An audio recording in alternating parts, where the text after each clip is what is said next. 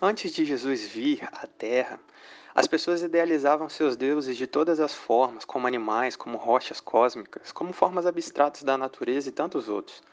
Para os que já tinham ouvido falar de Deus, do Deus de Israel nesse caso, idealizavam como um tirano, como o controlador do tempo, como algum ser astral do universo, como raios e trovões apenas, como o terrível Deus que matava os desobedientes mandando fogo do céu, tentava criar lendas de como seria esse ser divino. Por isso, quando Jesus foi prometido como Messias, muitos acreditavam que se tratava de um rei poderoso e com fortalezas e exércitos que iriam remir a todos pela opressão da força física.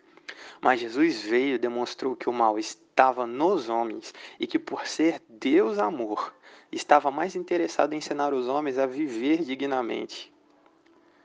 Eles esperavam que seu Messias fosse acrescentar aos seus palácios um novo governo, as estruturas que já existiam, um, apenas um novo ser que fizesse as vontades de um povo que esperava ser ouvido.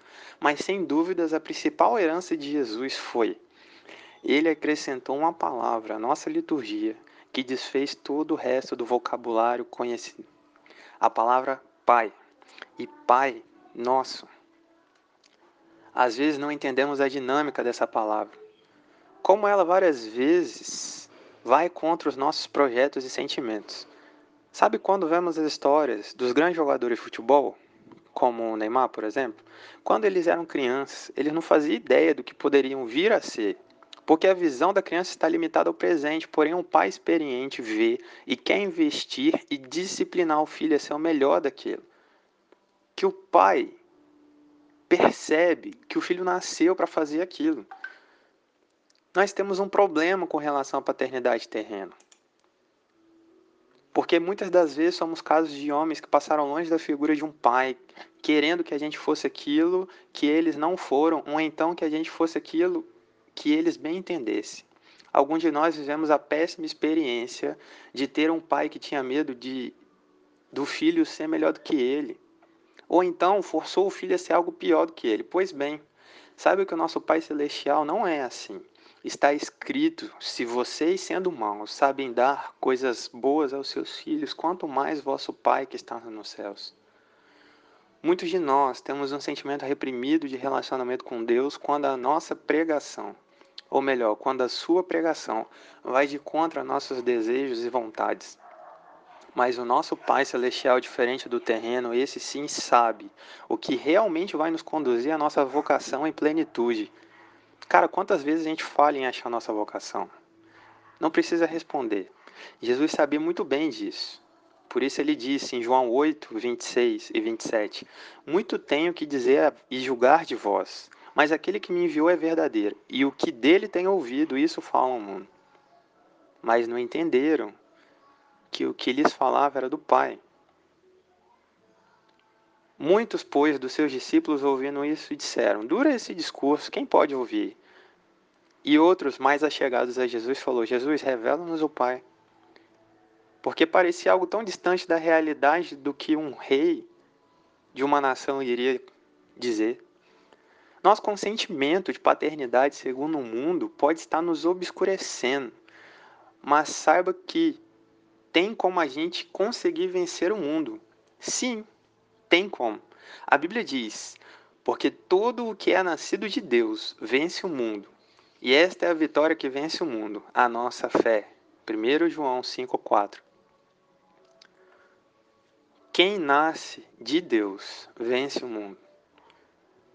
Tá vendo a importância da gente ter um Pai celestial, de ter Deus como nosso Pai? Jesus, ele tinha uma missão de estabelecer o um reino na terra, para que pudesse vir a formar o conceito da igreja. Mas afinal, do que se trata a igreja? Uai, dos filhos de Deus, nascidos para fazer uma nação de reis e sacerdotes. Não reis que vão reinar sobre os seus próprios conceitos. Afinal de contas, nós somos reis e sacerdotes se somos co-herdeiros com Cristo, ou seja, cooperamos com o reinado dele e com a sua função sacerdotal.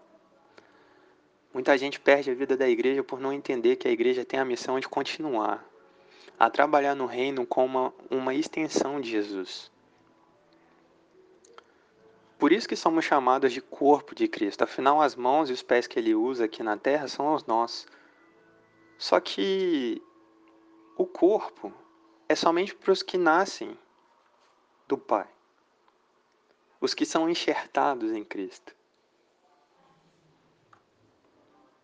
É nesse sentido que a gente pode dizer que Jesus, quando ele desejou deixar de ser um unigênito e sofrer para que fosse o primogênito, o desejo dele era que ele honrasse o Pai de tal forma que se tornasse grande em obras, a ponto dele não caber mais aqui, como se fosse um megazord crescendo, crescendo, crescendo, como um gigante, que mesmo abaixando a cabeça, está entre as nuvens, mas os seus pés e braços estão passando as nuvens e tocando a terra? Vocês conseguem entender isso? Enfim, voltando para o assunto do paternalismo, está escrito: para fazer justiça aos órfãos e ao oprimido, a fim de que o homem da terra não prossiga mais em usar da violência. Salmos 10, 18. É para isso que nós somos chamados a nascer de novo. O desejo de Deus a estabelecer paternidade era continuar o plano original que ele teve quando ele concebeu a criação. Não apenas criação, criatura, mas uma família, sabe? Tanto que ele plantou homem e mulher e pediu que eles tivessem filhos, porque ao sujeitar a terra, o desejo de Deus era ter uma família que procurasse fazer o que era justo, ajudar o oprimido, fazer justiça ao órfão e tratar da sua justiça, como Isaías 1,17 diz. Aí você deve estar pensando agora, nossa, isso é muito difícil. Depende. De quê? Se você já se tornou filho. Lucas 1, 73 em diante vai dizer que Deus jurou de conceder-nos que, libertados da mão de nossos inimigos, os serviríamos sem temor, em santidade e justiça perante Ele todos os dias da nossa vida. E Jesus mesmo disse que o filho por si mesmo não pode fazer coisa alguma se não vir fazer o Pai, porque tudo quanto ele faz, o Filho faz igualmente. João 5,19. Se Jesus, sendo plenamente Deus, dependeu da sujeição para ver o que o Pai está fazendo, quanto mais nós. Nós precisamos sim nascer de novos. Nascer de novo como filhos de Deus para termos autorização para ver o que ele faz primeiro e depois fazer a sua vontade.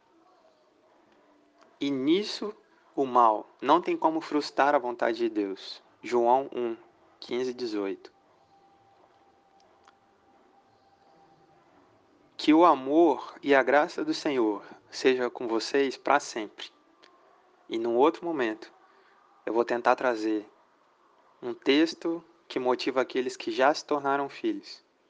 Pois nós sabemos que o Senhor disciplina os seus filhos e educa todo aquele a quem ele recebe como filho.